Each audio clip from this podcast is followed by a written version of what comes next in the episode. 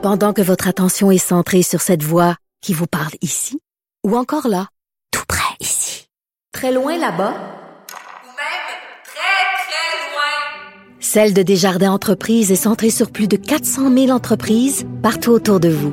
Depuis plus de 120 ans, nos équipes dédiées accompagnent les entrepreneurs d'ici à chaque étape pour qu'ils puissent rester centrés sur ce qui compte, la croissance de leur entreprise.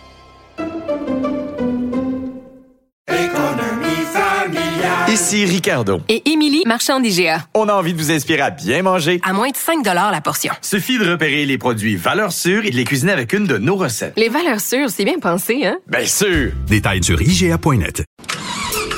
Histoire de char. Histoire de char. Histoire Histoire de char. de char. Histoire de chat? Histoire de char. Histoire de char. Avec Janine Richard et Jean-Marc Généreux.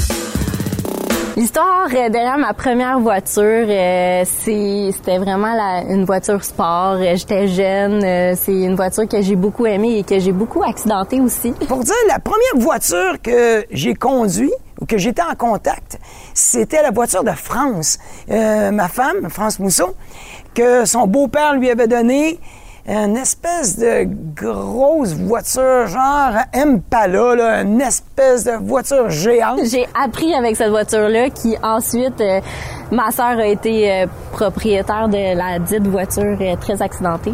Euh, C'était une Honda Civic hatchback. c'est là que j'ai fait mes premières expériences en tant que conductrice. Ça, c'était très, très drôle parce que tu avais l'impression de conduire un bateau. C'est donc, c'était pas pilote, tu étais comme capitaine de navire. Jean-Marc Généreux, ta pire gaffe. France m'avait prêté sa première voiture à elle.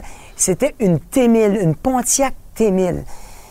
Puis, euh, je m'en vais chez moi, je prends ma douche, je me lave les cheveux, tout ça. Puis là, c'est un genre de mercredi ensoleillé. Et là, je prends la voiture, puis j'avais pas la chevelure sèche. Puis là, je m'en vais comme ça, puis j'avais pas beaucoup dormi. Puis, euh, bref, mes yeux se sont fermés une fraction de seconde. J'étais vraiment au début euh, de mes années euh, de conductrice, puis j'avais vérifié l'huile de ma voiture parce que c'était quand même une voiture euh, qui avait quelques un peu d'âge mettons, puis mon père m'a bien éduqué à regarder l'huile puis tout ça assez souvent.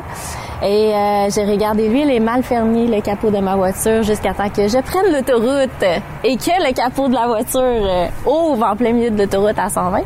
Et là, euh, c'est ça. Toute la vitre a brisé. Je m'en allais à mon dernier examen de secondaire 5 en plus. Euh, J'écoutais du Bob Marley, les fenêtres fermées, ouvertes.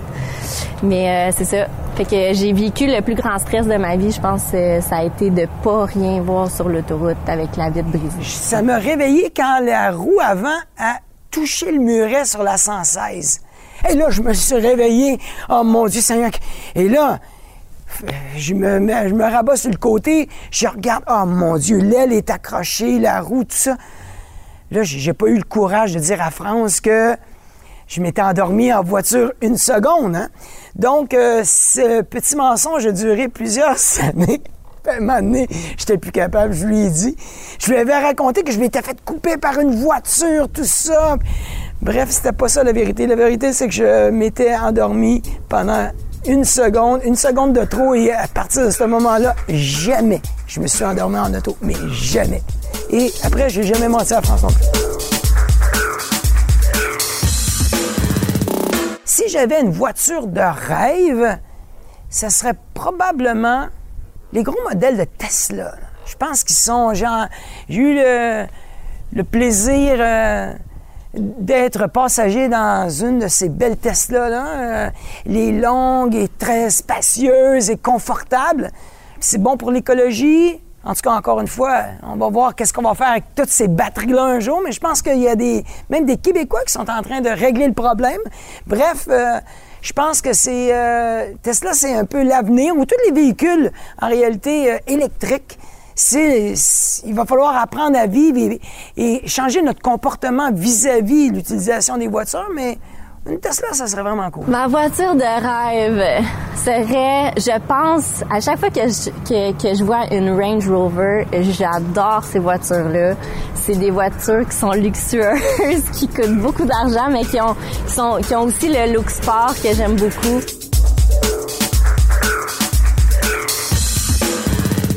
Des road trips, j'en ai fait plusieurs parce que euh, on a une petite fille qui s'appelle Francesca qui est lourdement handicapée, et euh, j'ai mon fils Jean-Francis, et on a fait euh, le tour des États-Unis en voiture parce que on amenait, nous c'était un convoi, c'était euh, la belle maman qui s'en venait avec nous, on avait plein de monde, donc on voyageait jamais seul pour aller faire des spectacles. Si c'était en dedans de 5 à 6 heures, puis des fois on a fait même plus que ça. Mais un des trips qu'on s'est vraiment amusé, je pense que c'est aller en Floride avec la famille. Ça, c'est un, un bon 2400 km à aller ou un truc comme ça.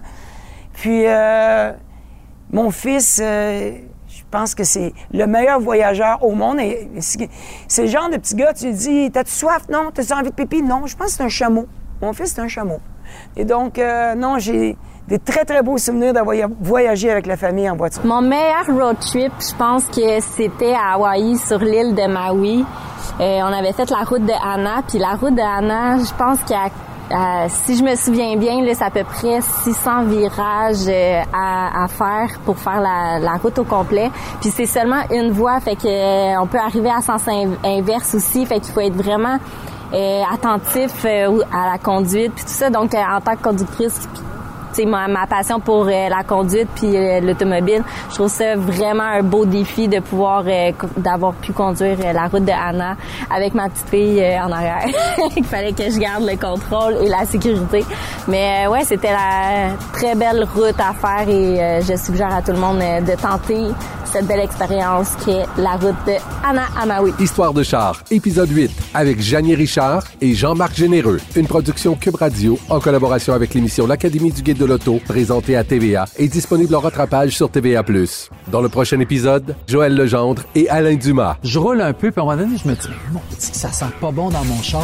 Je me retourne, il y a un itinérant qui était rentré. Je vais payer à l'intérieur et quand je pars, j'ai oublié d'enlever le bec. Et le gars sort. Hey!